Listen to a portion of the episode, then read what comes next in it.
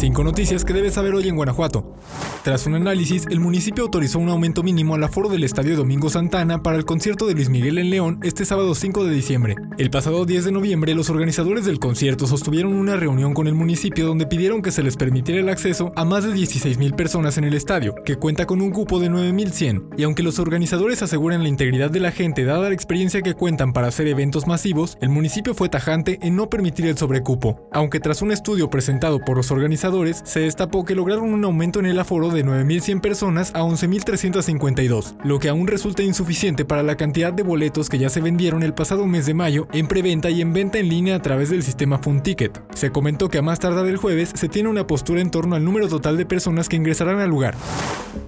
El presidente Andrés Manuel López Obrador publicó este lunes 20 de noviembre en el Diario Oficial de la Federación el decreto que amaga con encargar a las Fuerzas Armadas el servicio de trenes de pasajeros y declara como área prioritaria para el desarrollo nacional la prestación del servicio público de transporte ferroviario de personas. Entre las primeras siete rutas contempladas en dicho decreto y próximas a concesionarse, aparecen dos que pasan por Guanajuato, una por León y otra a través de Irapuato. Se trata de las rutas México-Querétaro, León-Aguascalientes y Manzanillo-Colima-Guadalajara-Irapuato.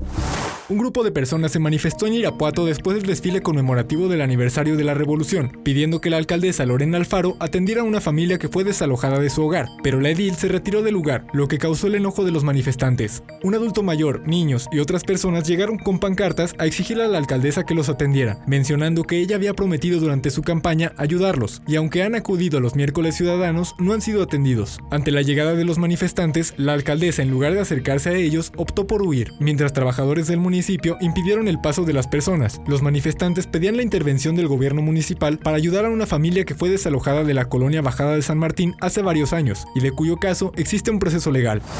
En solo seis años se duplicó la cantidad de motocicletas que hay en León, pasando de 62.347 en 2017 a 12.344 en noviembre de este año. Esto según el estudio Perspectivas Ciudadanas para una Movilidad Sostenible 2023 del Observatorio Ciudadano de León, que analizó cinco medios de transporte, el público de pasajeros, el automóvil particular, la motocicleta, la bicicleta y andar a pie. Ese mismo estudio atribuye el incremento a que los viajes en motocicleta ofrecen un mayor recorrido en menos tiempo y a un costo más bajo, en comparación con automóviles o transporte público. Esto a pesar de que, en opinión de Mayra Legaspi, directora del observatorio, las motocicletas tienen lo peor de dos mundos, la vulnerabilidad de los ciclistas y la velocidad de los vehículos automotores. Por esto, argumentó que se requiere un mayor control de quién conduce y de qué información conoce para hacer un uso responsable del espacio público. También dijo que el municipio debe hacer mejoras importantes en la infraestructura, pues la ley está marcando que hay que promover la movilidad urbana sustentable, enfocada en la movilidad activa. Por su parte, Christopher Monsalvo, integrante del colectivo Urbe, llamó al gobierno municipal a aumentar la inversión para fortalecer el transporte público, que sea costable para las familias y desalentar el uso del vehículo particular para una persona, donde se incluye el motociclista.